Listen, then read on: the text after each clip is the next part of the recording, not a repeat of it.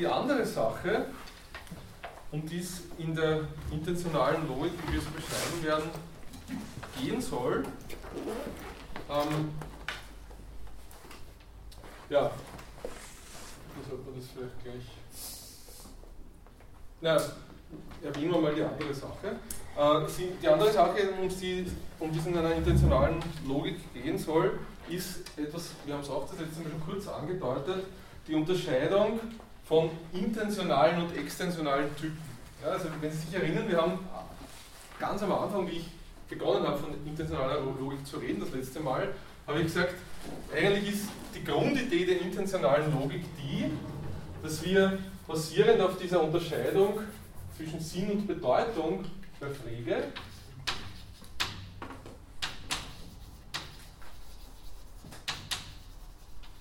eine Möglichkeit haben, in einer Logik sozusagen wirklich auf der Objektebene einer Logik über beide Ebenen, sowohl über die Ebene des Sinns als auch über die Ebene der Bedeutung, beziehungsweise intentionale Logik, deshalb, weil man eben da diese synonymen Ausdrücke hat, Intention, Extension, sowohl über die Ebene der Intention als auch die Ebene der Extension reden kann.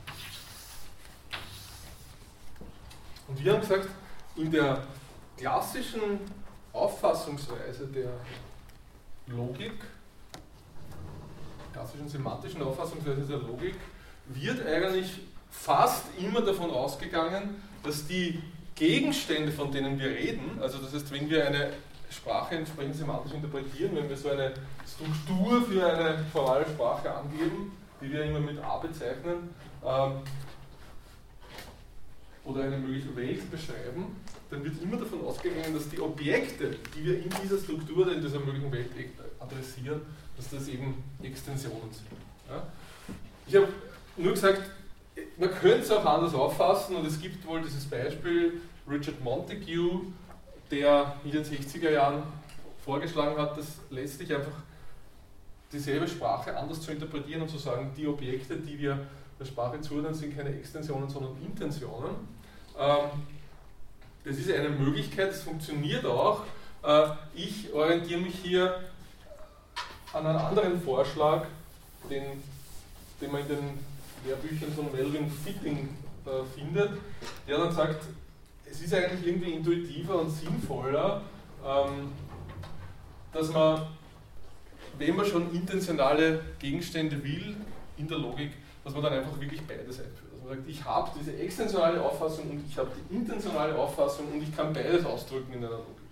Äh, ich, mir ist es persönlich sehr sympathisch und zwar deswegen, weil diese Auffassung, die dann gewissermaßen hier ganz explizit beide Objektbereiche einführt, äh, eigentlich die einzige ist, die nicht von vornherein irgendeine ganz bestimmte äh, philosophische Interpretation impliziert. Ja, weil es ist klar, wenn man jetzt auf einer extensionalen Auffassung beharrt und sagt, ich interpretiere das jetzt einfach extensional und die Intentionen, die sind nichts, was irgendeine Rolle spielen kann in der Logik, dann hat man natürlich eine ganz bestimmte philosophische Auffassung, eine Art philosophischen Nominalismus festgeschrieben.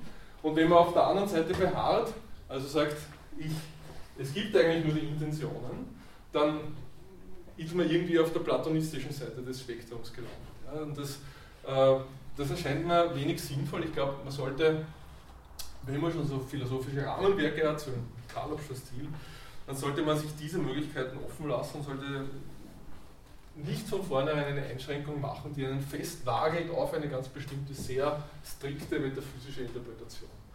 Ähm, deswegen dieser Vorschlag, den man leider, muss man dazu sagen, in der Literatur relativ selten findet. Also mir ist eigentlich nur diese, diese Fittingsche Literatur bekannt, wo das, wo das eingeführt wird. Und da eigentlich auch nur ein Buch, und zwar dieses, ähm, das den eigenartigen Titel hat, ähm, ähm, Times.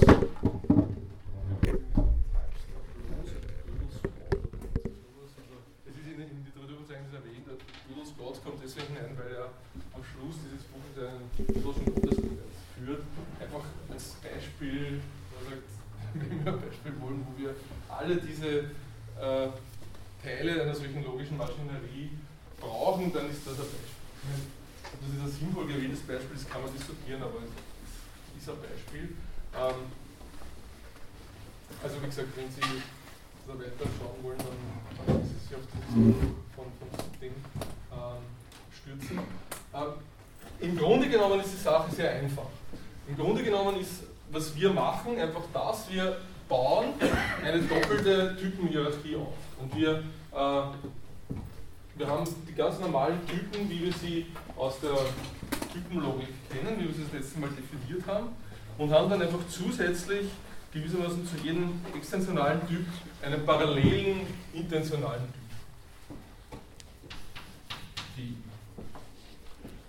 Und ähm, wir müssen uns jetzt nicht anschauen, wie das im Detail funktioniert. Wichtig ist einfach, wann immer wir einen extensionalen Typ definiert haben, irgendeiner Stufe, muss es zusätzlich einen intentionalen Typ, einen entsprechenden intentionalen Typ geben.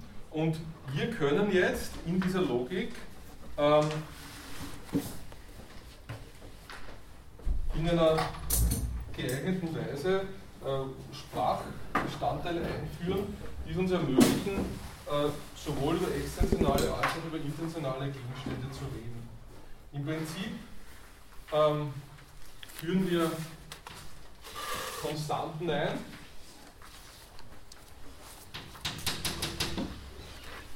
Individuenkonstanten, wie wir sie von der Typenlogik her kennen, die wir dann auch genauso wie in der Typenlogik interpretieren. Also diese Individuenkonstanten ähm,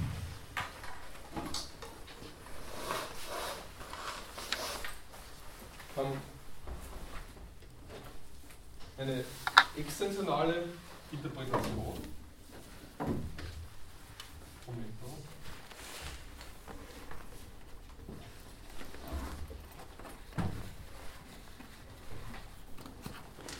aufpassen mit den Buchstaben.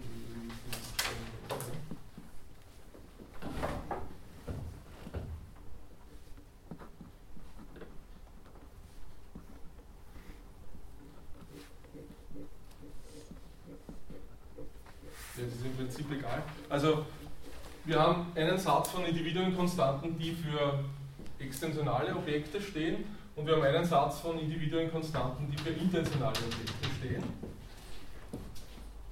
zu jedem jeweiligen Typ. Ja, also für jeden Typ der Typenhierarchie gibt es immer einen Satz von Konstanten für die extensionalen und einen Satz von Konstanten für die intentionalen Objekte. Und das hauptsächliche, die hauptsächliche Änderung des logischen Vokabulars, die wir einführen, ist dann eben äh, dieser Pfeil-Operator, Pfeil nach unten, der jetzt für nichts anderes steht als für die Zuweisung der Extension zu einem bestimmten intentionalen Ausdruck. Also das heißt, wenn wir jetzt zum Beispiel einen Namen hätten, nehmen wir gleich dieses Beispiel, wir hätten jetzt diesen Namen A für Abendstern intentional interpretiert.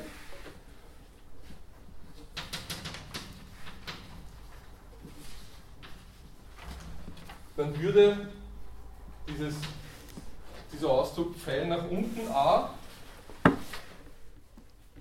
für nichts anderes stehen als für die Extension dieses Namen. Das heißt, ja, um genau bei diesen Formulierungen zu bleiben, die wir bei Frege finden, also Frege sagt, wir haben diese intentionale Struktur, die aus dieser Beschreibung vom Abendstern irgendwie hervorgeht, also ein Stern, der da am Abend äh, leuchtet etc. Und wenn wir dann hinschauen und schauen, worauf referiert dieser Stern, dann sehen wir, das ist der Planet Venus. Also der, der Gegenstand, auf den sich dieser Ausdruck Abendstern bezieht, ist der Planet Venus. Analog hätten wir diese Situation, wenn wir dann einen Seitenausdruck verwenden würden, intentional interpretiert, Morgenstern,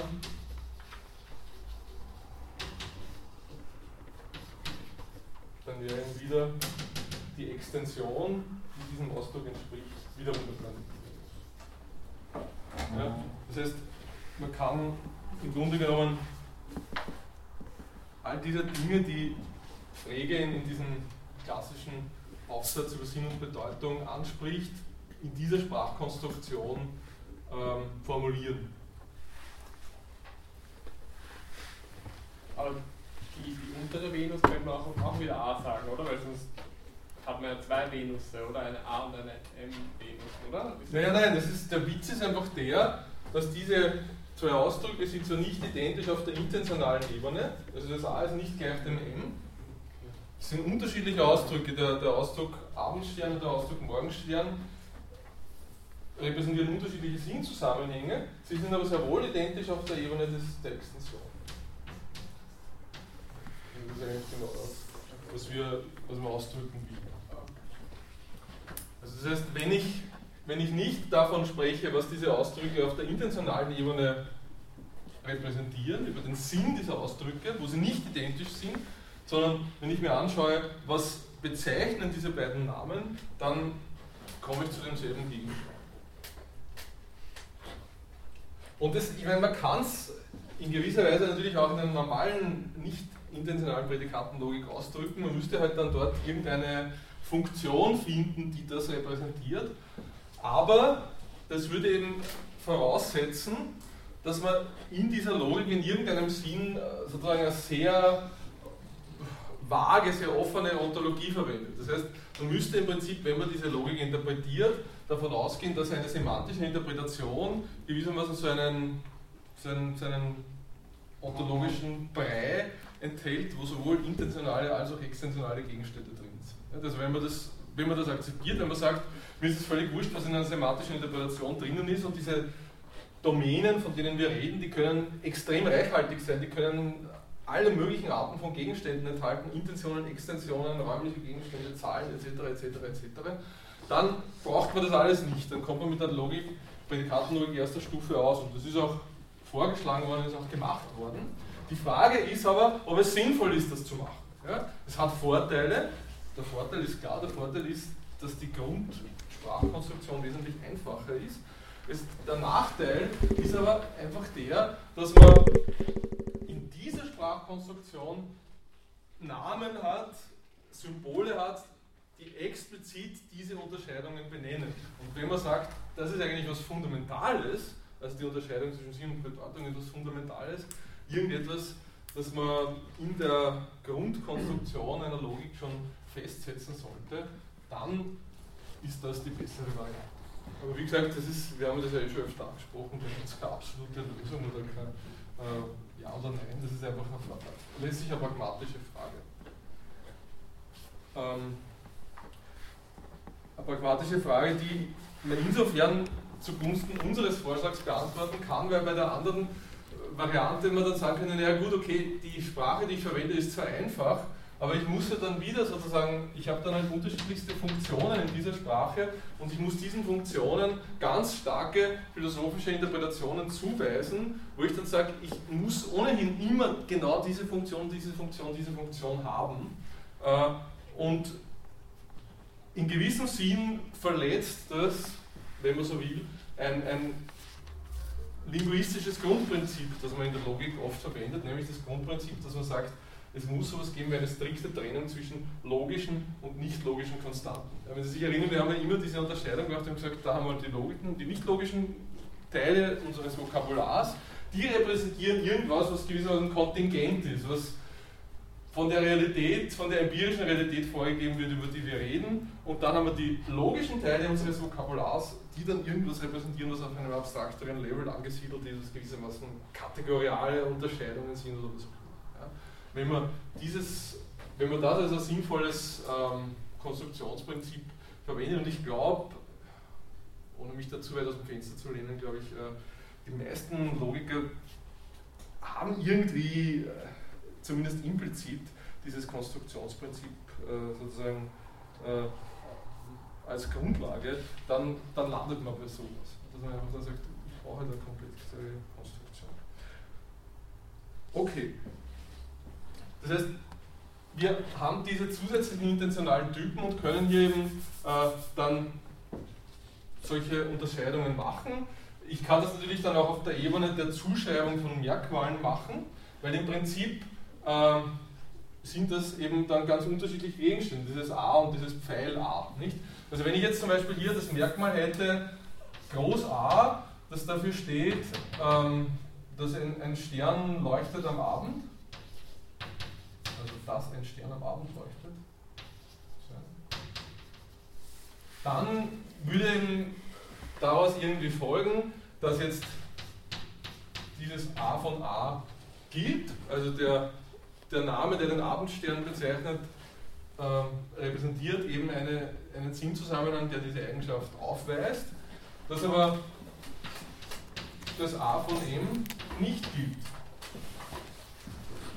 Der Morgenstern leuchtet zwar auch am Abend, wie wir wissen, aber es ist nichts, was aus dem Sinnzusammenhang des Morgensterns hervorgeht. Also insofern könnte man sagen, gibt es das nicht. Was aber sehr wohl gibt, ist für die Extension. Also wenn ich jetzt das habe diese Eigenschaft und das andere auch. Also sind beides der Planet Venus sind und äh, von dem wissen wir ja, wenn wir uns irgendwie so auf so einen übergeordneten Standpunkt stellen wollen, äh, dass er eben die Eigenschaft hat, dann Abend zu rechnen. Das ist ja so grob die Art und Weise, wie man mit diesen intentionalen äh, Typen umgehen könnte. Wie gesagt, also wie man jetzt diese intentionalen Typen im Detail definiert, ich glaube, das müssen wir jetzt nicht äh, extra besprechen. Ähm,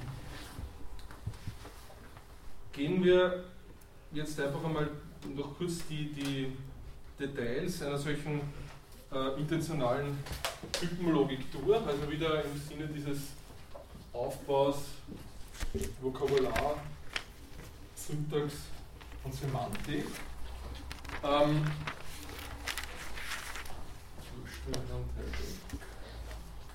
ganz, ganz, ganz nicht. Ah ja. okay.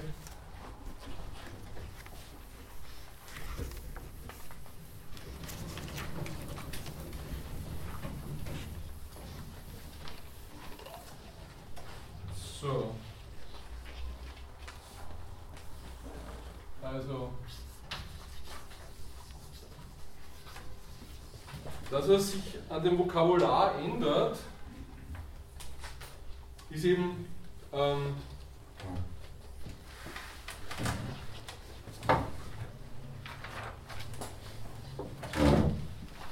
wir haben, ah ja, stimmt, das, ich habe nämlich deswegen gezögert zuerst. Also im Prinzip ist es so, ich muss das weglöschen. Ja? Also ich habe das nämlich so konzipiert hier, dass ich Konstanten nur auf der Ebene der intentionalen Typen einführe. Ja? Äh, das muss man nicht machen. Also ich, kann, ich könnte natürlich auch Konstanten auf der Ebene der extensionalen Typen einführen. Ich habe es deswegen so gemacht, weil die Idee irgendwie die ist, dass man sagt, ich habe Namen, die sind per se intentional von vornherein. Die werden mit irgendeinem Sinn assoziiert und ich ordne diesen Namen dann eine Extension zu habe aber für die Extension selber keinen expliziten Namen, sondern der Name, der die Extension bezeichnet, ist dann eben sowas. Das ist einfach der intentionale Name mit diesem Pfeiloperator davor. Ähm, und ich werde das jetzt natürlich auch hier so durchziehen, wie ich das da definiert habe. Wie gesagt, das ist, das ist glaube ich, sinnvoll, äh, rein aus rein pragmatischen Erwägungen. Man muss es nicht unbedingt so machen, aber es liefert auf jeden Fall keine Einschränkungen, weil ich habe auf beiden Ebenen Variablen, ich habe Variablen auf der intentionalen und auf der extensionalen Ebene, kann also quantifizieren, das ist das Entscheidende. Und wenn ich explizit über eine bestimmte Intention oder Extension reden will, dann habe ich eben die Möglichkeit, mit diesen äh, Pfeiloperatoren diese entsprechenden Aussagen zu machen. Ja? Das heißt, äh, ich habe für intentionale Typen habe ich Konstanten und Variablen. Ich habe für extensionale Typen nur Variablen.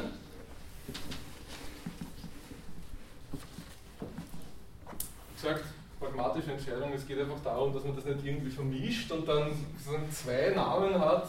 Wenn ich nämlich beides einführen würde, wenn ich da auch Konstanten hätte, dann hätte ich da eine Konstante, die den Morgenstern bezeichnet, ich hätte eine Konstante, die den Planeten Venus bezeichnet und dann hätte ich noch so eine Konstante, die auch wieder den Planeten Venus bezeichnet. Und das, mir ist es irgendwie ein bisschen eigenartig erschienen. Ich weiß jetzt allerdings gar nicht, ob der. Ja, ja, ich weiß schon, beim Fitting ist es so, der Fitting hat überhaupt keine Konstanten. Ja? Also der Fitting macht das so, der sagt, ich lasse die Konstanten ganz weg, ich habe nur Variablen und muss dann sozusagen direkt in einer semantischen Interpretation die Gegenstände einführen. Ähm, das ist in gewissem Sinne eine sauberere Lösung. Andererseits hat es aber den Nachteil, dass es irgendwie nicht intuitiv ist. Ja? Weil das Problem ist, wenn man überhaupt keine Konstanten einführt, äh, dann hat man eigentlich keine Möglichkeit, ähm, einfach zu sagen, das ist die Konstante, die den Abendstern oder den Morgenstern bezeichnet. Ich muss dann gewissermaßen eine Variable dafür verwenden. Ich muss sagen, ich nehme eine Variable und nehme dann die semantische Interpretation meiner Sprache, wo dann diese Variable entsprechend interpretiert wird. So macht es der Fitting.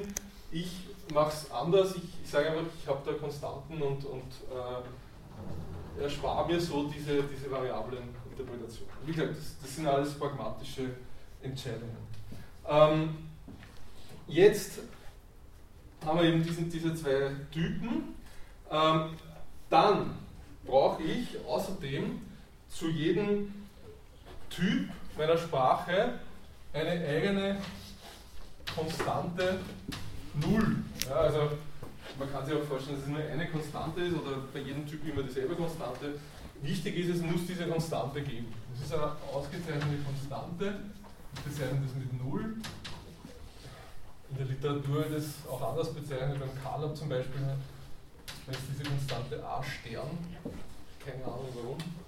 Äh, vielleicht weil es irgendwie harmloser ausschaut. Ne? Das, das, Problem ist nämlich, wie wir später dann gleich sehen werden, steht diese Konstante 0 für irgendwie sowas wie nichts. Also in diesem buchstabigen Sinn dieses Hauptwortes nichts, das steht einfach dafür, dass ein Name keine äh, Bedeutung hat, keine Extension aufweist. Und ähm, das wäre dem Kanon vielleicht zu metaphysisch erschienen, deswegen hat er dann dieses Arschstellen. Das äh, ist andere Sache.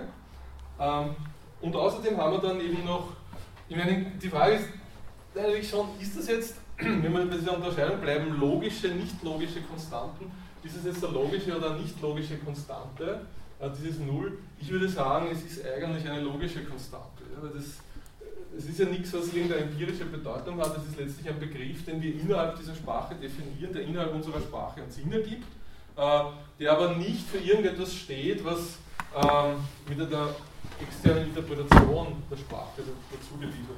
Deswegen würde ich sagen, es ist eigentlich eine logische Konstante, nicht eine nicht logische Konstante.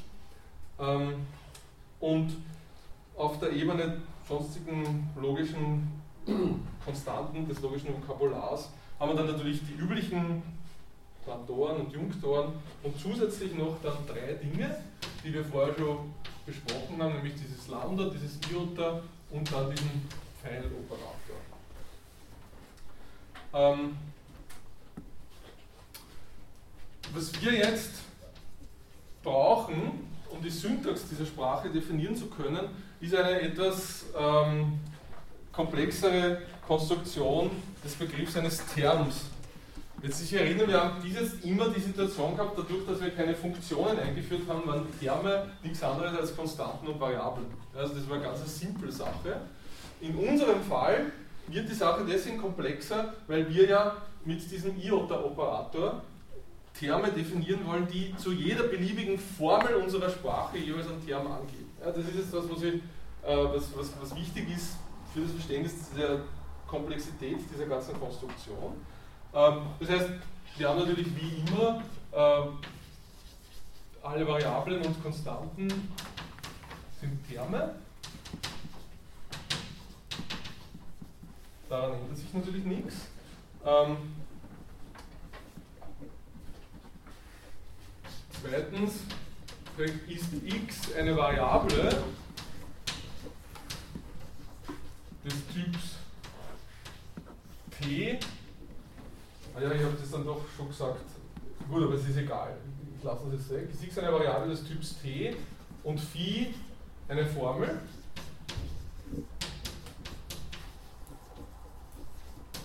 So ist Iota x Phi ein Term. Dieses Punkt, dieser Punkt da, das hat keine wirkliche Bedeutung, das ist letztlich nur der Übersichtlichkeit dazugegeben. Kann auch durchaus ein redundantes Werk mal das. Ich sage gleich noch was dazu. Und dann die dritte Regel, zu jedem Term Tau des intentionalen Typs, ich nenne das da IT in diesem Zusammenhang, also IT ist der dem extensionalen Typ T entsprechende intentionale Typ, ähm, ist Pfeil Tau als Term des Typs T definiert. Ja, also zu dem, letzten, zu dem dritten Teil, da geht es einfach darum, dass wir eine Interpretation liefern für diesen Pfeiloperator. Und das wird da konsistent gemacht, dadurch, dass wir sagen, wann immer wir einen Term haben eines intentionalen Typs IT, also des, dem extensionalen Typ T entsprechenden intentionalen Typs, ist dann das Pfeil Tau als Term des extensionalen Typs T definiert. Ja, das, ist, das ist nur eine Vorbereitung dafür, dass wir diesen Pfeil-Operator in einer sinnvollen Weise interpretieren können. Anders ausgedrückt, das, was wir mit dem Pfeil kriegen aus einem Term, ist wiederum ein Term, allerdings ein extensionaler Term. Ähm, ein bisschen komplizierter ist diese Sache. Ähm, einerseits ist einmal klar, ist ja, wenn x eine Variable des Typs t ist und phi eine Formel, so ist i unter x phi ein Term, den wir dann in, in, interpretieren werden als das definierte Objekt x, das diese Eigenschaft phi hat. Es ist deswegen komplex und was, was man irgendwie sich überlegen muss, weil wir hier ja noch keine Definition dieses Begriffs haben. Ja? Was heißt das? Wir haben jetzt einmal nur den Begriff des Terms definiert, greifen aber schon auf den Begriff der Formel zurück. Und das ist ein Grund, warum diese ganze Konstruktion signifikant komplexer ist als nicht intentionale Logiken, ähm, also das klassische Prädikat nur in erster Stufe, weil wir hier eben diese eigenartige, äh, sagen wir mal, Rekursivität drinnen haben. Ich habe eine Term, Definition, die ihrerseits die später auf der Grundlage der Termdefinition gemachte Formeldefinition voraussetzt. Ja? Ich meine, es klingt irgendwie, als wäre es ein bisschen zirkulär. Es ist glücklicherweise nicht zirkulär.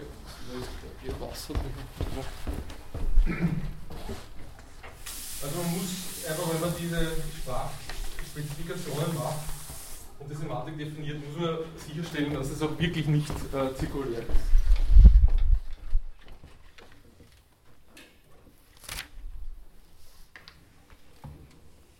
Warum ist es nicht zirkulär? Es ist deswegen, wir erreichen deswegen die Möglichkeit, dass es nicht zirkulär ist, weil wir immer eine klare Unterscheidung beibehalten zwischen dem Termbegriff und dem Formelbegriff.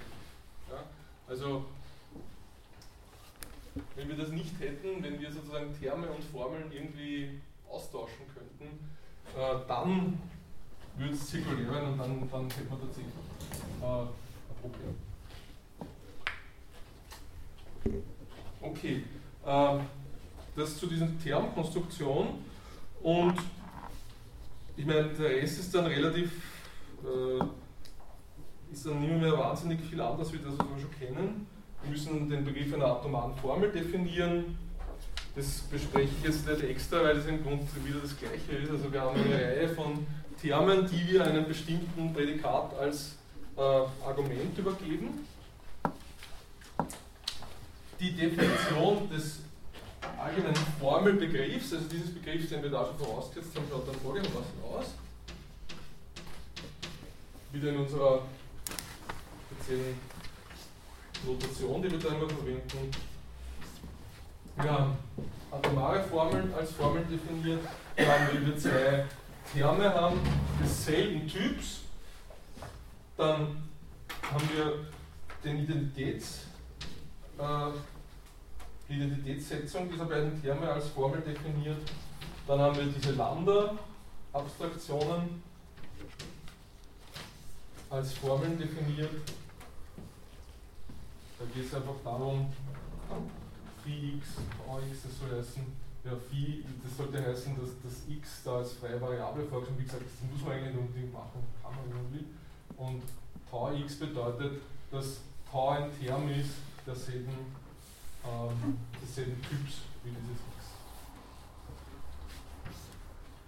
Dann haben wir noch, das andere ist wie Quantor und Jungtoren. Also das heißt, Sie sehen, wir haben die üblichen Sprachbestandteile und was dazukommt, ist in dem Fall die Identität, die haben wir da oben vergessen. Also als zusätzliches Element des Vokabulars. Und es kommen diese Lambda-Konstruktionen dazu. Und es muss dann praktisch aufgrund dieser Definition, muss dann diese Definition verstanden werden und umgekehrt. Die stützen sich gewissermaßen gegenseitig. Ähm, Definition von Formen und Termen. Und äh, was wir uns jetzt überlegen müssen, ist letztlich, äh, wie interpretiert man diese neu dazugekommenen Sprachbestandteile, wie interpretiert man diese Iota-Terme und wie interpretiert man diese Identitäten und diese Lambda-Formeln. Und das machen wir folgendermaßen. Also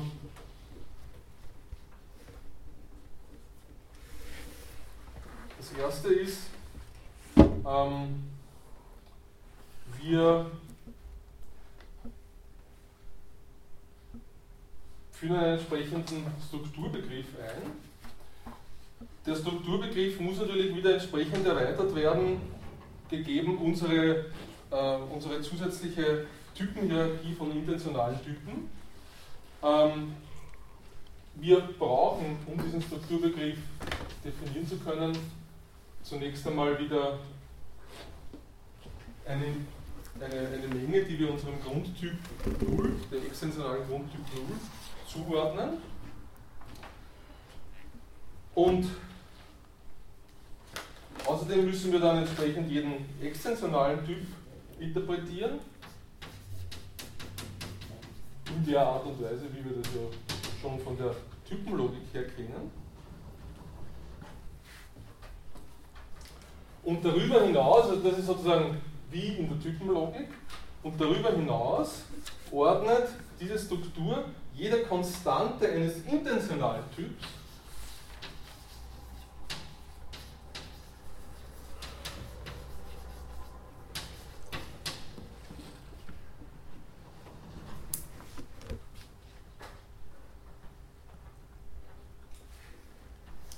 den Wert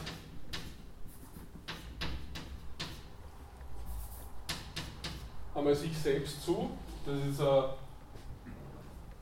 eine technische Sache. Ich, ich muss irgendwie sozusagen die Konstante des intentionalen Typs als Gegenstand selbst in diese Interpretation einführen. Und sie ordnet außerdem der Konstante des intentionalen Typs ein Objekt zu, und das ist jetzt der entscheidende Punkt, das andere ist unwichtig. Ähm, das ist genau das, was wir da besprechen müssen. Äh, ein Objekt aus der Menge a von t vereinigt mit 0. Schon 0 t, weil streng genommen brauche ich für jeden Typ, wie gesagt, der eigenen Konstanten. Was heißt das jetzt? Also wie gesagt, das ist reine technische Sache. Äh, es ist streng genommen so, dass diese intentionalen Konstanten für sich genommen den Charakter von intentionalen Objekten haben in dieser Sprache. Kann man so machen, muss man nicht. Ich habe es halt so gemacht und deswegen muss ich diese zirkuläre Sache machen. Muss einfach sagen, äh, das Objekt selbst ähm, ist sich selbst zugeordnet. Also das intentionale Objekt bezeichnet als intentionales Objekt sich selber und es bezeichnet als extensionales Objekt dann äh, ein bestimmtes Objekt, ein, bestimmt, äh, ein, bestimmtes Element der Menge, die wir dem entsprechenden extensionalen Typ äh, zugeordnet haben. Ja, und das ist jetzt nichts anderes als wirklich eine buchstäblich extensionale Interpretation. Ich habe einen intentionalen Typ, habe einen Namen in diesem intentionalen Typ, beispielsweise den Namen Abendstern, und das, was ich diesem Namen dann zuordne, ist ein Objekt aus der Grundmenge, in dem da halt die ganzen Sterne und irgendwelche anderen Sachen drin sind. Warum jetzt hier dieser Zusatz verknüpft mit 0? Naja, damit kommen wir in die Nähe, in die Gegend eines ganz bestimmten Problems, das wir mit einer solchen intentionalen Logik unweigerlich haben. Ich habe es das letzte Mal schon kurz angesprochen, nämlich die Frage, was tun wir mit Namen, die intentional existieren, die aber nicht referieren, die nichts bezeichnen. Also wir haben es das letzte Mal angesprochen im Zusammenhang mit diesen Iota-Termen. Da hat man natürlich das Problem, weil es gibt eben Formeln, die keine, kein definitives Objekt als Interpretation liefern. Und wir haben es natürlich auch bei dem Pfeil-Operator, wo wir einem Objekt ähm, seine Extension zuordnen, weil wir klarerweise nicht nur solche Beispiele wie Morgenstern und Abendstern diskutieren wollen, sondern wir wollen auch solche Sachen diskutieren wie was ich, Einhorn und keine Ahnung, rundes Viereck und solche Sachen. Also das heißt, gegen intentionale Namen, die nicht äh, referieren, die nichts bezeichnen. Ja? Also es ist ganz klar, dass ähm, eine intentionale Logik, die explizit Namen für Intentionen, für intentionale Strukturen einführt, notwendigerweise diese Möglichkeit vorsehen muss. Es, es, wird niemand behaupten, dass es, äh, dass es keine Namen gibt, die halt nichts bezeichnen. Deswegen braucht man das immer so.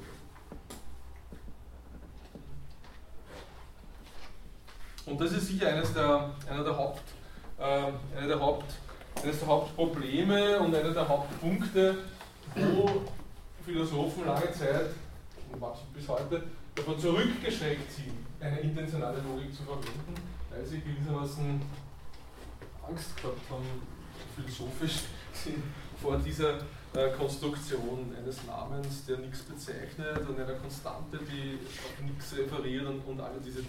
Ja? Wir werden es dann nachher gleich besprechen, gehen wir vielleicht noch mal kurz das ganze grundsätzliche Layout durch. Ähm, also gegeben jetzt diese Strukturkonstruktion, ähm, können wir dann unsere Semantik definieren und zwar müssen wir das in zwei Stufen machen.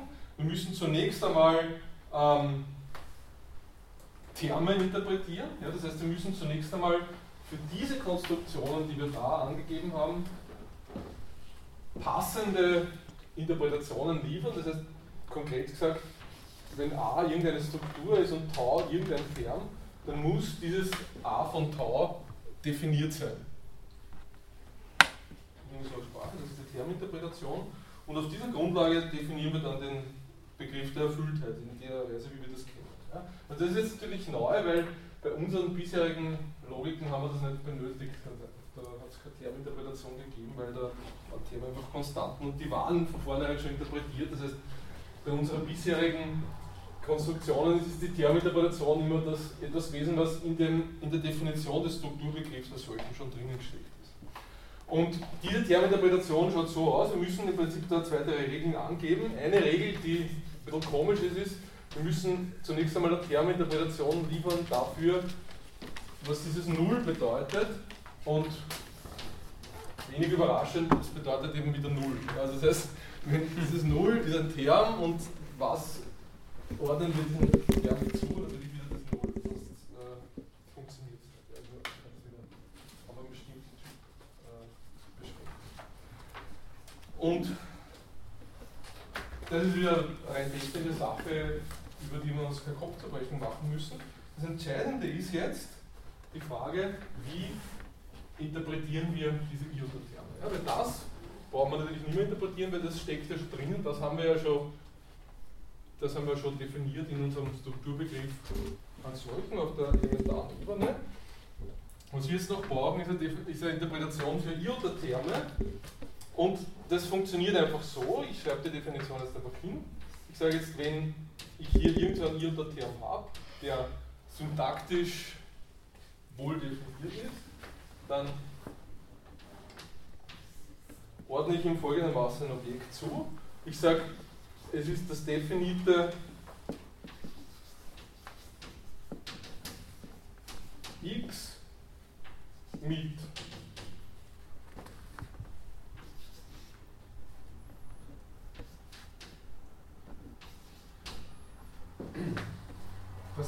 definite x, sodass phi wahr ist in A, beziehungsweise 0, falls ein solches nicht existiert.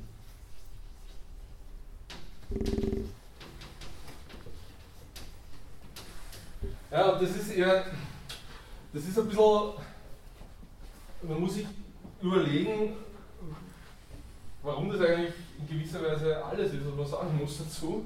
Also die Definition ist wirklich nur das. Ja? Weil ich brauche von vornherein schon einen Begriff für Erfülltheit einer Formel. Das ist wieder das gleiche wie da herum. Wir greifen gewissermaßen in dieser Terminterpretation schon auf den Erfülltheitsbegriff zurück, den wir nachher definiert haben. Und dann kann ich nichts anderes sagen, als ich nehme jetzt genau das x, für das gilt, dass das Phi äh, in dem A ist. Ich könnte es noch ein bisschen anders formulieren. Ich könnte sagen, ich nehme das definite C oder so, sodass das Phi wahr ist in A, sobald ich das C für das X einsetze, aber das bedeutet im Grunde nichts. Und falls es das nicht gibt, was ja möglich ist, wie wir gesagt haben, dann ist es halt ist Null die äh, Interpretation des Terms. Also dann ordne ich diesem Term eben den Begriff Null zu und sage einfach, damit nichts anderes als dass dieser Term begeben diese Formel Phi einfach nicht referiert. Also das wäre das Beispiel, was wir letztes Mal angesprochen haben.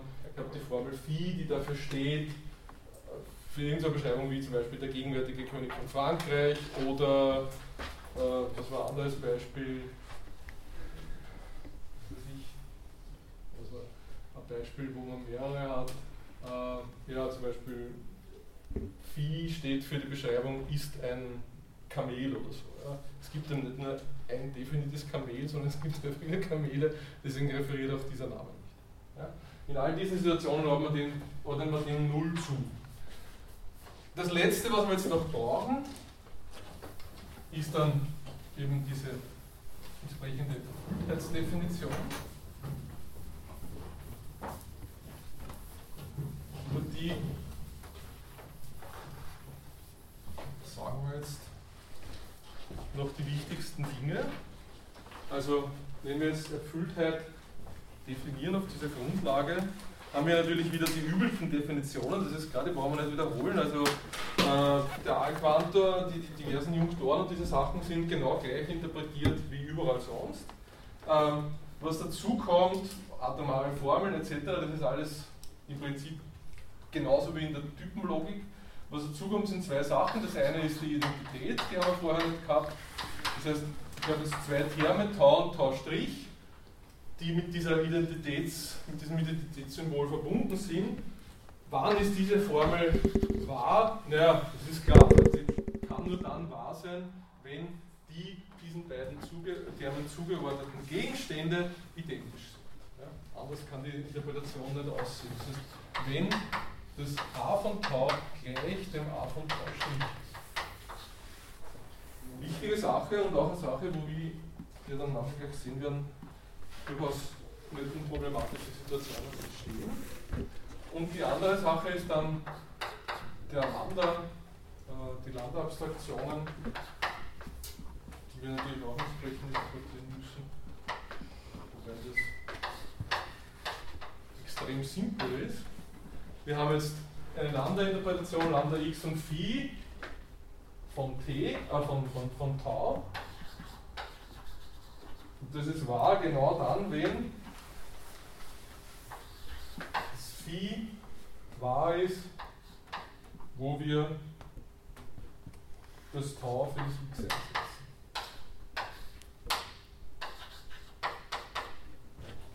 Ja? Das ist relativ simpel, würde ich sagen. Ja? Wir haben gesagt, die Lambda-Abstraktion ist nichts anderes als, eine, als ein zusätzliches Symbol, das es uns ermöglicht, explizit zu sagen, wir reden jetzt von der Eigenschaft phi, ähm, von der Eigenschaft, die eine bestimmte Formel phi repräsentiert. Und das heißt natürlich nichts anderes, als dass, wenn wir das interpretieren wollen, wir einfach dieses Tau für das x einsetzen.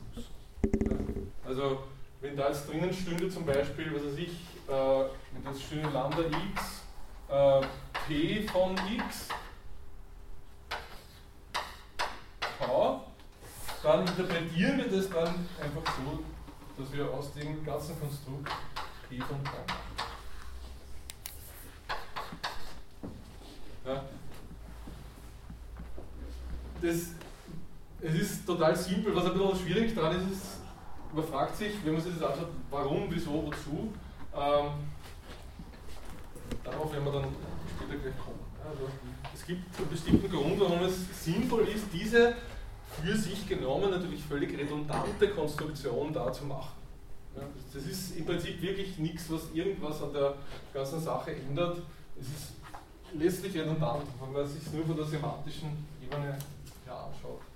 Bringt es nichts wirklich Neues. Im Unterschied zu den Iothermen, die natürlich hochgradig nicht redundant sind. Ähm, okay, also das wäre jetzt im Wesentlichen die ähm, Syntax, Semantik und das Vokabular der Sprache. Können Sie wieder wegwaschen da Und wir kommen jetzt eben zu einer Diskussion der Merkmale dieser ganzen Sachen. Das erste, was man ansprechen sollte, ist ähm, die Identität. Ja, also wie Volker gesagt hat, es gibt da offensichtlich ein gewisses Problem. Grundsätzlich ist es kein Problem, wenn wir von Dingen reden, von, von Namen, wenn wir Namen verwenden, die referieren und die sozusagen in einem ganz äh, geradlinigen Sinn extensional funktionieren. Also das heißt, wenn ich sage jetzt, diese Sache, die wir vorher gehabt haben, Abendstern ist gleich Morgenstern, funktioniert. Ja? Das ist einfach, da ist diese Formel halt falsch, weil äh, das zwei unterschiedliche intentionale Konstrukte sind. Wenn ich sage, Extension Abendstern ist gleich Extension Morgenstern, diese Formel wäre wahr in einer naheliegenden Interpretation, weil wir eben da von diesen Extensionen reden, die beide der Planet Venus. Ja? Das ist alles kein Problem. Schwierig wird es allerdings, wenn ich jetzt von solchen Dingen rede, die irgendwie fiktional sind. Also jetzt sagen wir mal, E würde jetzt für Einhorn stehen und was weiß ich, keine Ahnung, äh, K für den gegenwärtigen König von Frankreich.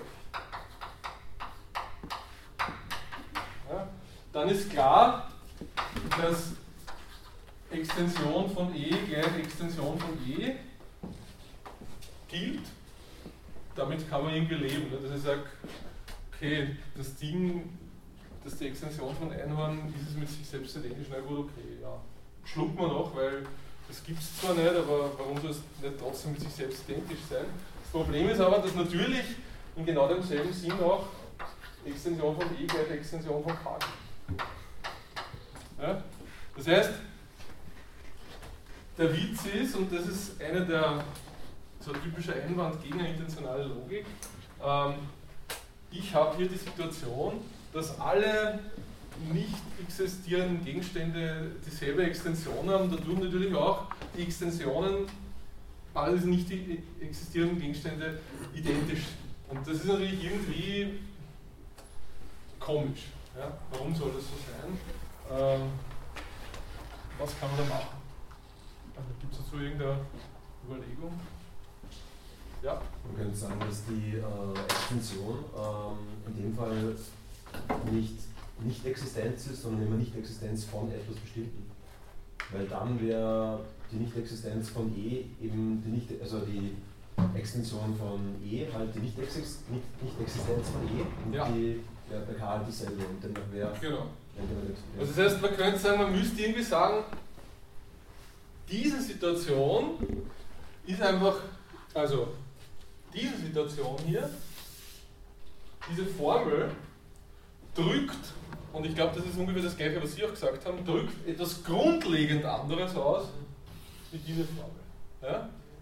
Weil diese Formel hier drückt tatsächlich aus die Identität von zwei Gegenständen oder so. Ich sage, ich habe jetzt zwei Namen und die referieren auf denselben Gegenstand. Und das kann ich so interpretieren. Ich sage, geh dort hinaus, schau dir die Gegenstände an, schau, welchen Namen bezeichnet der eine, welchen bezeichnet der andere. Wenn es derselbe Gegenstand ist, dann ist diese Formel wahr. Während diese Formel was anderes bezeichnet in gewissem. Sie, sie bezeichnet irgendwas, sie sagt was aus über Nicht-Existenz oder so, wie, wie Sie das äh, schön formuliert haben. Ja? Das heißt, es ist irgendwie ähm, offensichtlich eine andere Situation und gegeben diese Situation, könnte man sagen, macht auch das Sinn. Ja, macht es Sinn zu sagen, na gut, okay, wenn dieser Name nichts bezeichnet, dann sage ich ja, ich interpretiere das halt so, ich sage, ich, ich muss irgendeinen Ausdruck dafür finden, was es heißt, der Name bezeichnet nichts. Wir sagen, unser Ausdruck dafür, dass der Name nichts bezeichnet ist, äh, wir tun so, als würde er was bezeichnen und verwenden als seine Extension irgendein Dummy-Objekt. Ja, also das, wir nennen es 0, der nennt es A Stern, etc. Und damit ist es irgendwie okay oder so. Ja? Ähm, ich sicher, die Terminologie verwende ich jetzt hier nicht richtig, aber bei Frege ist es doch dann auch so, oder? Dass er sagt, bei Formeln ist dann die Bedeutung doch, sind doch die Wahrheitswerte, oder? Ja. Und da ist es ja auch im Prinzip, könnte man dann sagen, so, wenn man es jetzt auf unseres umlegt, dass dann alle wahren Aussagen dieselbe Bedeutung haben und alle falschen Aussagen auch dieselbe Bedeutung. Da könnte man, also. Naja, die Frage ist. Jetzt Bedeutung im Sinne von Extension? Das stimmt einmal auf jeden Fall. Frege interpretiert Bedeutung als Wahrheitswert, aber was würde der Frege sagen über so, ein, so eine Sache? Würde Frege sagen, das ist ja, ich weiß nicht, ob Sie den Aufsatz on the Noting von Russell gelesen haben. Das ist so eine Sache, die der Russell da anspricht.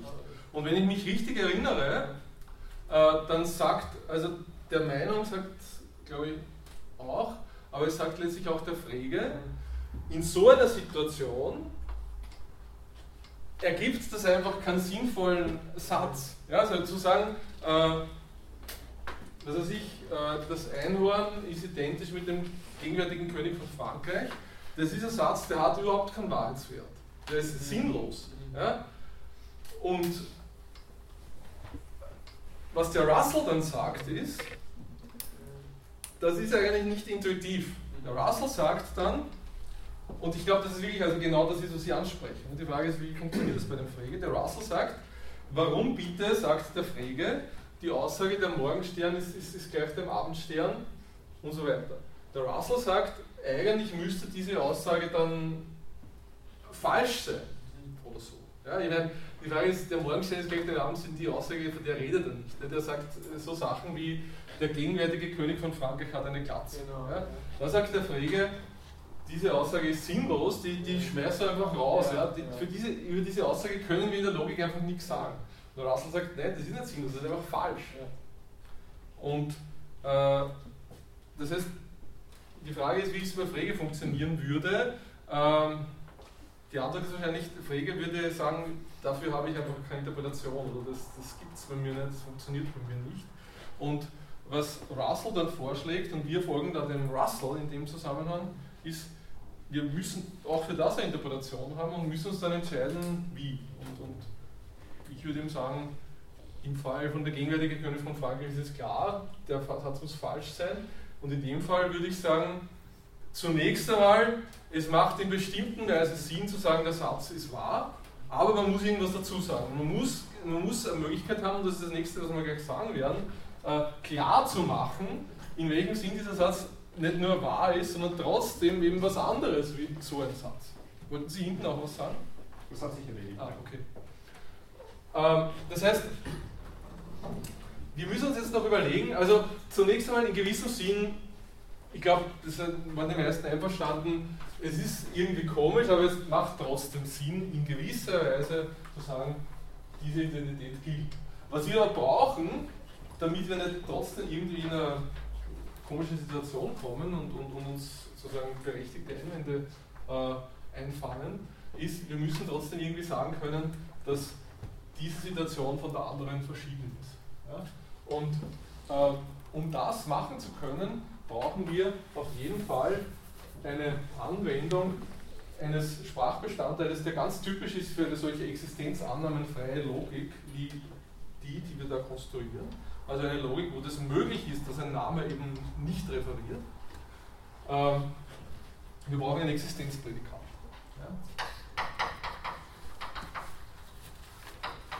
Ja? Wir brauchen ein Existenzprädikat E, das wir als allgemeines Prädikat definieren, ein Prädikat, das für jeden Typ existieren soll und wo wir über beliebige Terme einfach die Eigenschaft aussagen können, dass das Objekt, das dieser Term äh, repräsentiert, existiert. Und dieses Existenzprädikat können wir natürlich hier ganz simpel in ganz einfacher Weise definieren. Ja, wir brauchen das nicht einführen als, als primitiven Sprachbestandteil. Wir brauchen nicht als logische Konstante oder irgendwas einführen, sondern wir liefern einfach eine explizite Definition, indem wir sagen, ja, was müssen wir sagen? Es ist im Prinzip ganz klar, wir müssen sagen, Tau ist ungleich 0. Ja? Das heißt, wir definieren ein Merkmal, das nichts anderes bedeutet, als dass ein Name nicht identisch ist mit diesem komischen Dummy-Objekt. Und damit haben wir ganz, ganz viel gewonnen. Ja, damit haben wir wirklich einen ganz entscheidenden zusätzlichen Sprachbestandteil, der uns letztlich alle diese Unterscheidungen ermöglichen sollte. Ist jetzt Tau ungleich 0 oder nicht Tau? Äh, nicht taugen. Aha, so. Ach so. Ja. Es geht ja gar nicht anders. Ne? Wenn nicht tau ist ja, das ist ja kein Term. Ich habe die Klammer deswegen weggelassen, man soll es eh machen, die Klammer, aber man kann es weglassen, weil nicht tau keine Konstruktion ist, die in der Sprache existiert. Das geht syntaktisch in unserer Sprache. Also, verstehe ich ja. Weil wir haben jetzt gerade definiert, es existiert etwas, wenn es nicht nicht also, ja, also, ja. So, Danke. Entschuldigung. Also, das wäre natürlich sehr redundant. Also, ich, ich wollte einfach sagen, dass das Tau ja, ja, nicht gleich Null ist. Und ich habe sozusagen, das ist diese Sache, wo man Hosenträger und, und Gürtel gleichzeitig In dem Fall wäre es dann total sinnlos. Also es, es würde logischerweise was bedeutet, das würde bedeuten taugleichen. Ja, ja, genau. okay, danke für den Hinweis. Was ich aber klug sagen wollte, ist, also diese Konstruktion würde nicht geben. Das ist nicht Tau, ist keine erlaubte Sprachkonstruktion, äh, weil es eben keine, keine Formel ergeben würde, weil Tau ist ja ein Aber das war natürlich nicht das, was Sie gemeint haben. Okay. Ähm, damit haben wir ein Existenzprädikat, das heißt, wir können über jeden beliebigen Term in dieser Sprache die Eigenschaft ausdrücken, nur die Eigenschaft, dass dieser Term sich auf einen existierenden Gegenstand bezieht. Und das ist ein extremer Vorteil, weil dadurch können wir Dinge klarstellen, die, wenn wir uns das nicht überlegt hätten, wir unter Umständen nicht klarstellen könnten. Zum Beispiel könnten wir hier, um mit sowas umgehen zu können, könnten wir so etwas wie einen stärkeren Identitätsbegriff einführen. Ja, wir könnten sagen, okay, das ist jetzt unser normaler Identitätsbegriff, der impliziert Identität auch in dem Fall, wo zwei Objekte sozusagen nicht existieren oder wo zwei Namen sind, nicht referieren. Und wir könnten aber sagen, ich führe zusätzlich noch den Identitätsbegriff ein, dass ich sage, wenn ich jetzt zwei ähm, Terme habe, Tau in diesem stärkeren Sinn gleich Tau Strich, ist per Definition gleich. Äh, ja, wie soll man sagen, also Tau gleich Tau Strich und zusätzlich noch das Tau existiert. Und da muss natürlich auch das Tau Strich existieren, klarerweise. Ja? Also das heißt nichts anderes als, ich sage, ich habe eine stärkere Existenzbedingung, die bedeutet, die zwei Terme müssen, die zwei Namen müssen auf dasselbe, denselben Gegenstand repräsentieren und gleichzeitig auch ähm, einen existierenden Gegenstand. Ja. Und das wird natürlich bedeuten, dass ich in dem Fall also nach wie vor nicht äh, Extension von A gleich Extension von M hätte, in diesem stärkeren Sinn. Äh, das würde also gelten. Und Extension von E gleich Extension von K würde aber nicht gelten. Einfach aus einem trivialen Grund, weil ja das keine existierenden Gegenstände sind und so weiter. Es ist jetzt nicht so, dass das irgendwie was besonders äh, Wichtiges dazu addiert, aber ich sehe einfach, ich, ich muss einfach überlegen, ich muss mir entscheiden zwischen diesen zwei Fällen. Die haben beide Vor- und Nachteile. Wenn ich diesen Fall verwende, dann habe ich eben die Situation, dass das wahr ist. Wenn ich den Fall verwende, dann habe ich die Situation, wo das dann falsch ist. Und das ist insofern, würde ich sagen, eigentlich ganz auf der Linie vom Russell. Der Russell sagt, naja, ich muss entscheiden, die Formel muss wahr oder falsch sein, alles andere ergibt keinen Sinn. Und ob es jetzt wirklich wahr oder falsch ist, das hängt davon ab, was ich genau mit Identität meine. Warum kann man der Sinnlosigkeit nicht ein bisschen Platz lassen zwischen wahr und falsch oder außerhalb von wahr? So, Sie meinen, dass man sagt, ich äh, habe in dem Fall, wo ich E gleich K habe, sinnlos das wäre dann eine andere Form, das zu interpretieren, die natürlich auch legitim wäre und in bestimmten Situationen Sinn ergeben würde. Die würde aber implizieren, dass man eine dreiwertige Logik verwendet. Weil, wenn ich sage, wahr, falsch und dann habe ich noch sinnlos, dann ist es eine dreiwertige Logik. Nicht? Das heißt, das ist legitim und ich kann sagen, es gibt wahrscheinlich Situationen, wo, das, wo ich eigentlich diese Interpretation will und nicht die, die wir hier vorschlagen. Aber das ist einfach dann ein anderes Framework. Genau das werden wir dann natürlich auch besprechen am Ende, wenn wir dann zur mehrwertigen Logik kommen. Äh, da ist genau eine Option die, dass man sagt, wenn ich jetzt einen dritten Wahrheitswert habe, dann könnte dieser dritte Wahrheitswert sinnlos bedeuten. Nicht ausgeschlossen, ist aber auf einer anderen, sozusagen logisch auf einer anderen Ebene angesiedelt, wie das, was wir jetzt hier diskutieren. Ähm, man vielleicht Okay, also diese Sache mit Extension versus Intention, das haben wir eh schon angesprochen. Ähm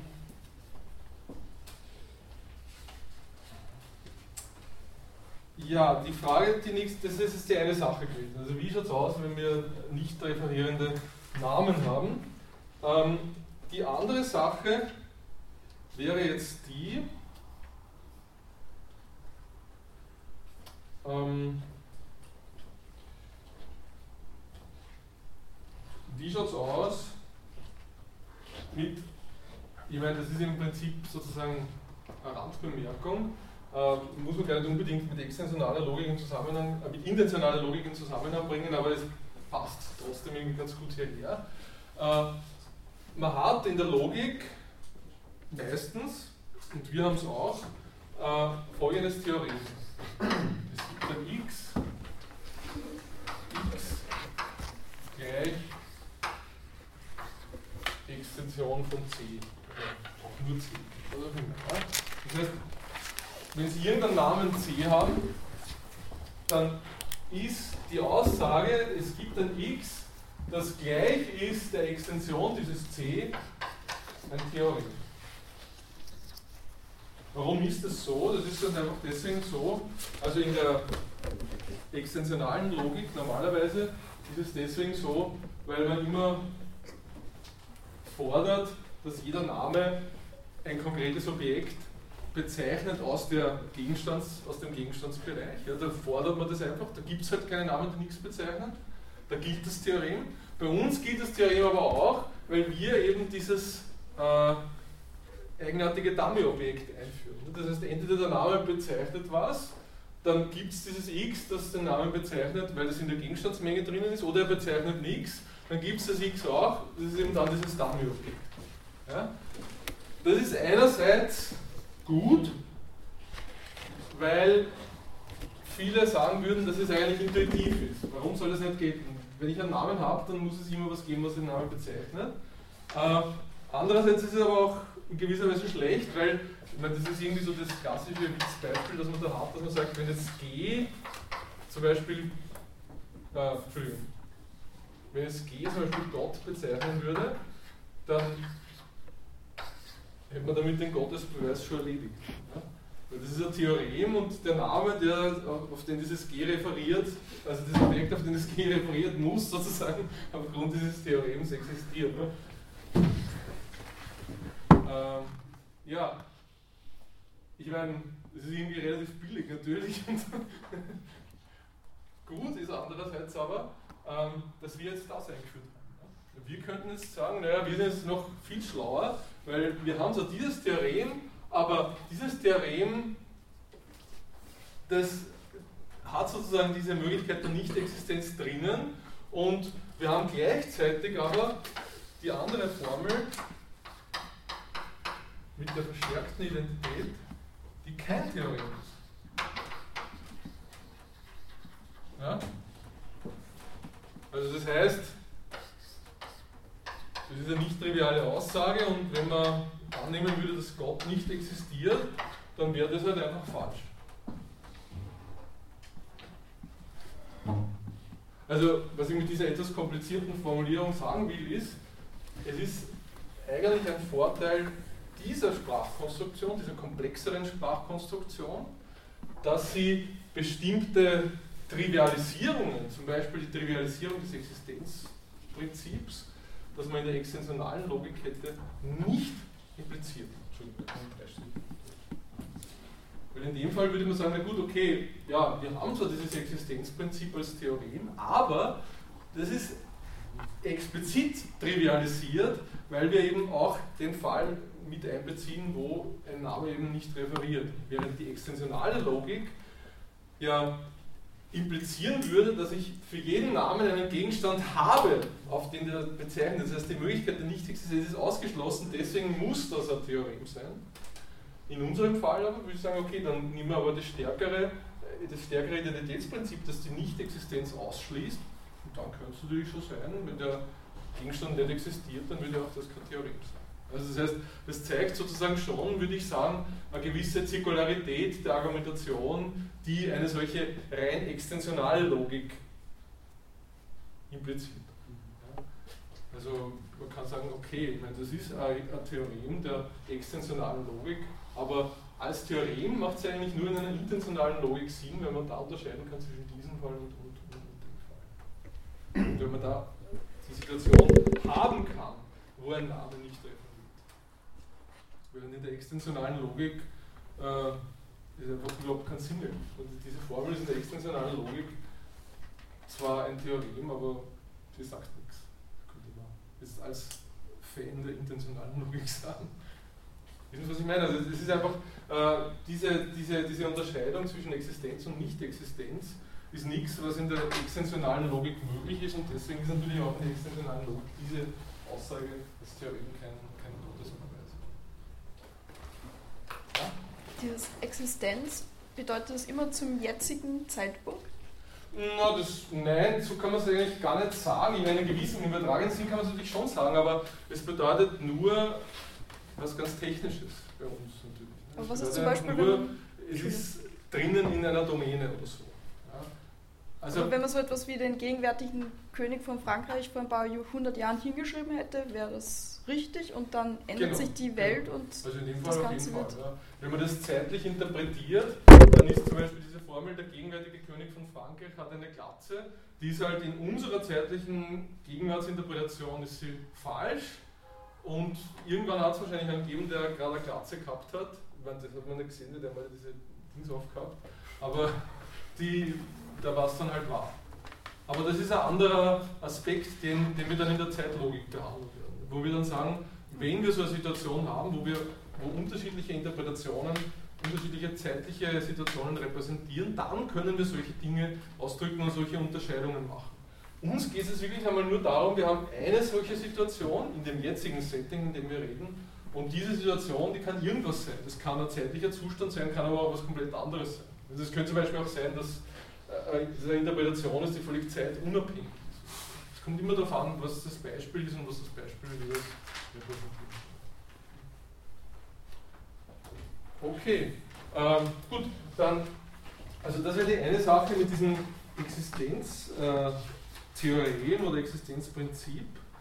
Ähm, die andere Sache, die auch hierher gehört, ist die Frage der, der, der Quantifikation.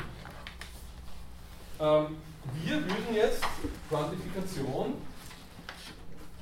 im Grunde immer so interpretieren, dass wir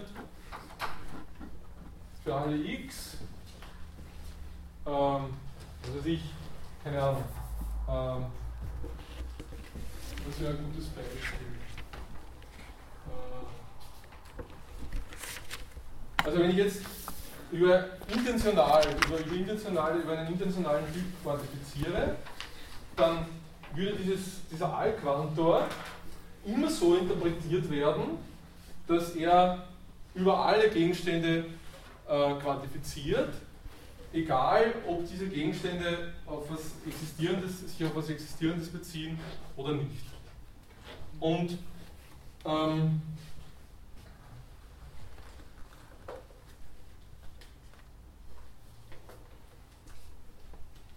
Und das ist natürlich unter Umständen ein Problem. Also man könnte dann, ähm, keine Ahnung, ähm, das wäre ein Beispiel, wo das, wo das äh, ein Problem liefert. Naja, es könnte sein, dass, dass es überhaupt keine Gegenstände gibt in, in, in einer bestimmten Domäne. Dann könnte es ein Problem sein. Und ähm, es könnte auch dann ein Problem sein, wenn ich, ich habe zum Beispiel, ich schreibe ich, ich, ich schreib irgendwelchen Gegenständen, also nehmen wir jetzt einmal an, wir hätten eine solche Interpretation, das ist aber irgendwas ganz Komisches, in dieser Interpretation sind Gegenstände drinnen, die existieren und sind Gegenstände drinnen, die nicht existieren. Und ähm, ich würde dann sowas sagen wie für alle x gilt, dass das x existiert, dann wäre das falsch. Ja? Also im Prinzip ist es auf der Linie wieder, die man wieder herumkaufen. Es gibt auch andere Beispiele. Das heißt, ich würde hier, wenn ich den Allquantor so verwende, wie wir ihn definieren in dieser intentionalen Logik, zu einem Schluss kommen, der irgendwie komisch ist.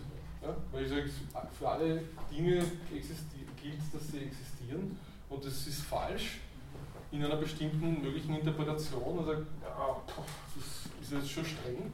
Und deswegen äh, muss man auch da sich wieder überlegen, wie geht man damit um. Und es ist bei uns wieder so eine ähnliche Situation. Wir sagen, äh, das ist eine Frage und ist ein Problem, das man thematisieren kann, aber in unserem Zusammenhang führt es einfach nur dazu, dass wir die Sprache erweitern, dass wir eine zusätzliche äh, Beschreibungsmöglichkeit einführen, indem wir nichts anderes machen, als dass wir einen zusätzlichen Quantor definieren, ich glaube so habe ich ihn bezeichnet, äh, a für alle existierenden x phi, und zwar definieren wir das folgendermaßen in ganz naheliegender Weise. Wir definieren ist per Definition gleich. Das x existiert, impliziert. Ja? Das heißt, wir erweitern gewissermaßen diesen Allquantor um eine zusätzliche Existenzannahme und kommen dann natürlich auf die Situation, dass diese Formel, das ist trivialerweise ein Theorem. Das folgt natürlich unmittelbar aus der Definition, die wir gemacht haben, aber es ergibt trotzdem Sinn, weil wir sagen einfach, wenn ich sozusagen mit Allquantifikation meine, ich quantifiziere über alle existierenden Gegenstände und nicht über irgendwas, das überhaupt nicht existiert, ähm, dann muss ich diesen Quantor verwenden. Wenn ich aber in einem, sagen wir mal, stärkeren Sinn allquantifizieren will, auch über die Gegenstände, die nicht existieren, dann darf das natürlich kein Theorem sein und dann verwende ich halt diesen Quantum. Also ist in irgendeinem Sinn sagt man, ja gut, es steckt ein bisschen ein philosophisches Problem drinnen, aber in gewissem Sinn muss man das philosophische Problem einfach vermeiden, das da drinnen steckt und muss diese zwei Möglichkeiten schaffen. Äh, der letzte Punkt, der für uns jetzt interessant ist, das geht sich noch kurz so aus, ähm, ist etwas, was wir schon angesprochen haben, und zwar ist das diese Sache mit Russell und Frege und, und Denoting.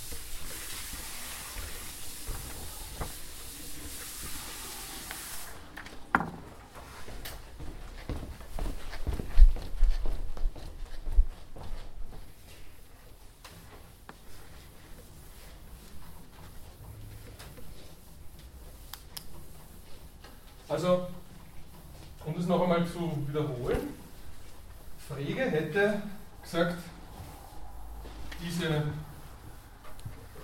Aussage, der gegenwärtige König von Frankreich hat eine Glatze, ist sinnlos und wird sozusagen in der Logik einfach nicht behandelt.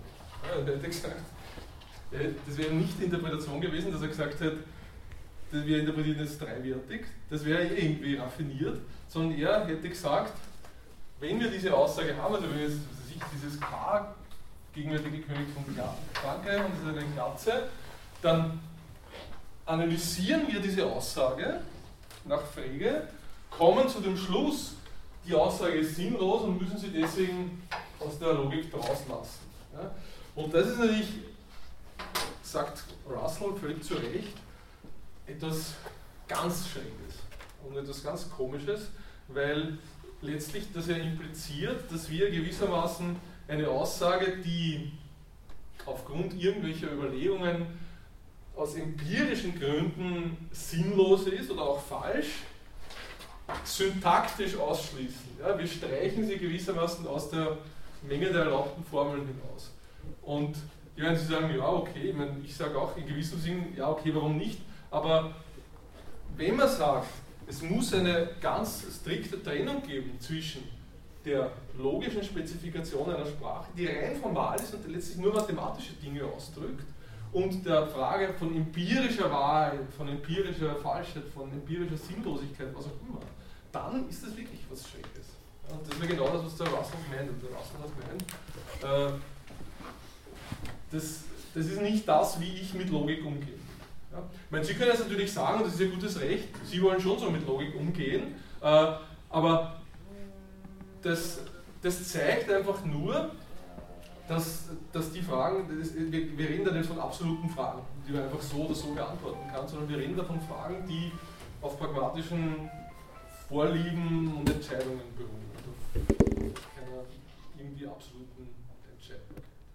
Das Einzige, was vielleicht wirklich in gewissem Sinn absolut wäre oder wo man sozusagen wo man sich einfach einigen müsste, weil in dem Fall können wir sagen, okay, ich mache so, der andere macht so, und wir kommen letztlich in gewissem Sinn auf dasselbe Resultat. Das, wo man sich einigen müsste, wäre, wäre die Frage, interpretiert man diesen Satz als falsch oder sinnlos? Also das wären wirklich letztlich zwei ganz verschiedene Sachen und okay, das, das ist eine andere Sache. Da könnte man sagen, okay, da sind Frege und Russell einfach unterschiedlicher Meinung. Na, geht es jetzt um überhaupt die Möglichkeit, die Sinnlosigkeit auszuschließen oder zu wissen, ab wann ja. es Es geht nicht um die Möglichkeit, die Sinnlosigkeit auszuschließen. Also Russell äh, diskutiert diese Möglichkeit der dreiwertigen Logik nicht in dem Zusammenhang, aber sozusagen ein, den Russell in gewissem Sinn weiterdenkendes Logikverständnis, wie das dann später im Anschluss an Russell üblich geworden, wie zum Beispiel Carnap, hätte überhaupt kein Problem damit. Er würde sagen, okay, wenn Sie wollen, nehmen wir es dreiwertig und sagen wir, das ist sinnlos.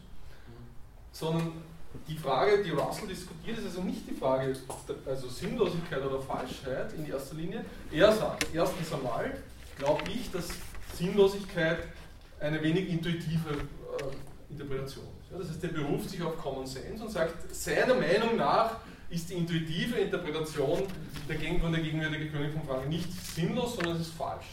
Das kann man aber diskutieren, nicht? Ich meine, da gibt es experimentelle Philosophie und das könnte man umfragen machen und sagen, wer meint, das eine ist, sinnvoll, das eine ist Common Sense, das andere. Ja, das weiß ich nicht, müsste man feststellen. Russell behauptet das ganz einfach. ob er da recht hat, ist, die, ist eine Frage, die wir jetzt nicht entscheiden können. Die andere Sache ist, ähm, Russell sagt, wenn wir dann äh, sozusagen diese Frage geklärt haben, dann ist das, was für uns entscheidend ist, wir wollen eine logische Theorie haben, die sozusagen ohne diese direkte Einschränkung der Syntax einfach mit all diesen Dingen umgehen kann. Egal, ob das jetzt existiert oder nicht existiert, es muss eine Formel sein, die in unserer Sprache ausdrückbar ist und die dann halt einen Wahrheitswert hat. Die dreiwertige Interpretation könnte man einem Russell noch dazugeben und dann wird das auch funktionieren. Was Russell nicht will, ist, ist diese Sache. Er will nicht, dass wir das einfach aus der Sprache raushauen, weil da, dadurch können wir, wir können ja auch nicht ausdrücken, dass die, dass die Aussage, der gegenwärtige König von Frankreich ist sinnlos.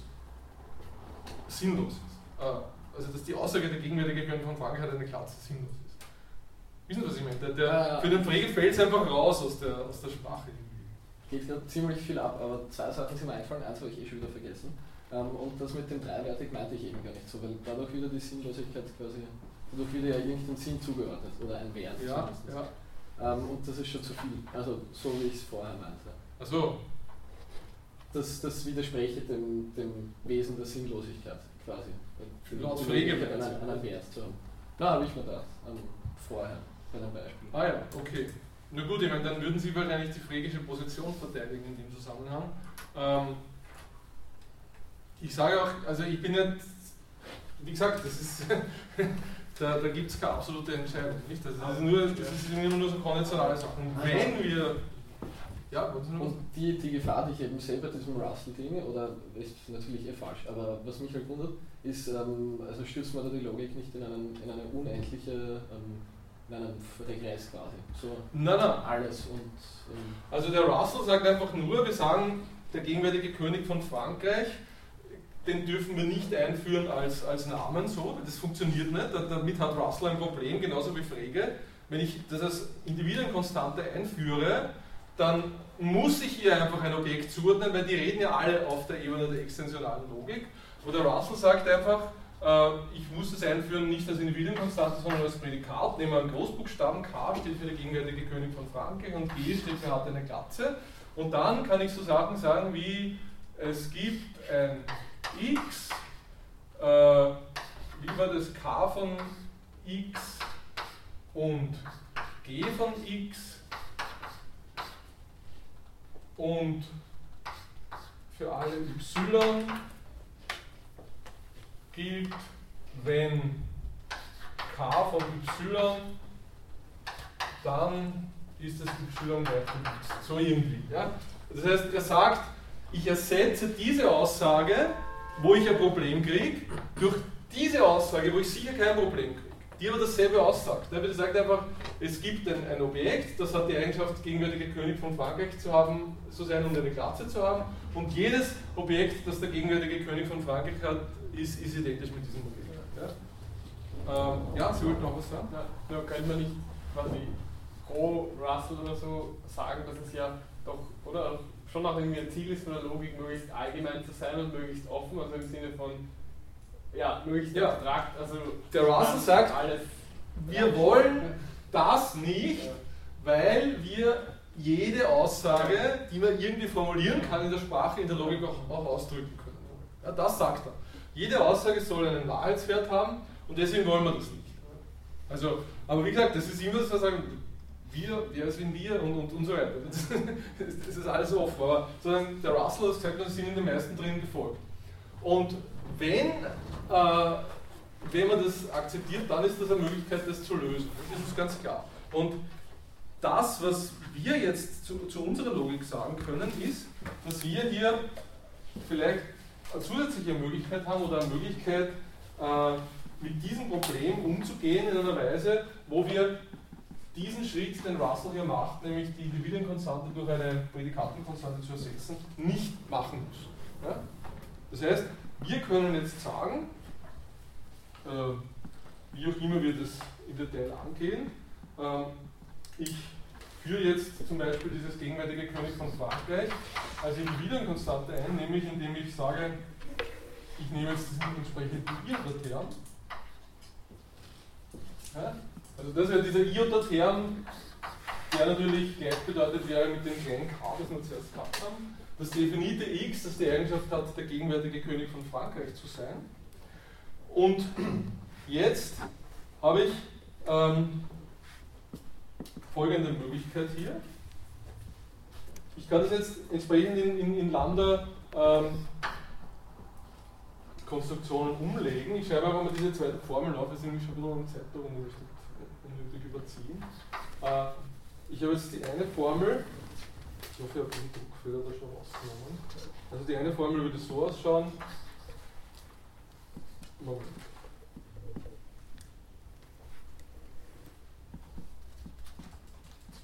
Genau. Ähm,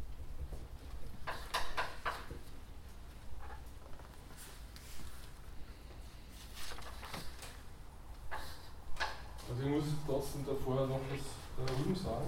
Was der Russell nämlich sagen will, ist, es ist sowohl die Aussage, der gegenwärtige König von Frankreich hat eine Glatze, falsch, als auch die Aussage, der gegenwärtige König von Frankreich hat keine Glatze. Ja, das ist sozusagen eine, der, der Witz dessen, was ich sage. Und wenn ich diese zweite Aussage formuliere, dann müsste dann natürlich irgendwie ausschauen, ich sage, es gibt da nichts, das ist der gegenwärtige König von Frankreich, hat keine Glatze und so weiter.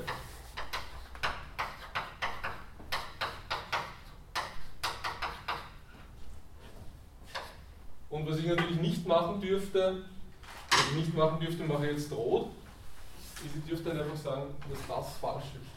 Also das wäre sozusagen ein Einwand, du sagst, okay, entweder der gegenwärtige König von Frankreich hat eine Glatze oder der gegenwärtige König von Frankreich hat keine Glatze. Und der Russell sagt, na, das ist nicht so, weil was ich sage, wenn, wenn ich sage, der gegenwärtige König von Frankreich hat keine Glatze ist, ich sage das und nicht das mit diesen roten Dingen dazu. Ich sage nicht, es ist falsch, dass der gegenwärtige König von Frankreich eine Glatze hat, weil das war ja wahr, sondern ich sage, es ist wahr, dass der gegenwärtige König von Frankreich keine Glatze hat. Und das ist falsch. Ja? Und wir können das jetzt so ausdrücken, wir können das anhand dieser Lambda-Abstraktionen machen. Wir können jetzt sagen, äh, diese Sache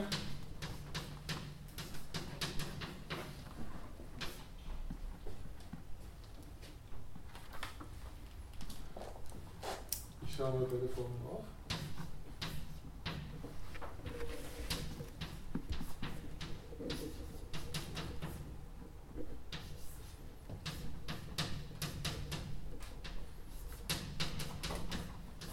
Ja. Wir können jetzt ganz einfach diese erste Formel, also jetzt, ich lösche trotzdem wieder weg diese roten Sachen, können wir überführen Jetzt muss ich eine dritte aufschreiben, das heißt jetzt ja jetzt ja geschickt füllen. Ne?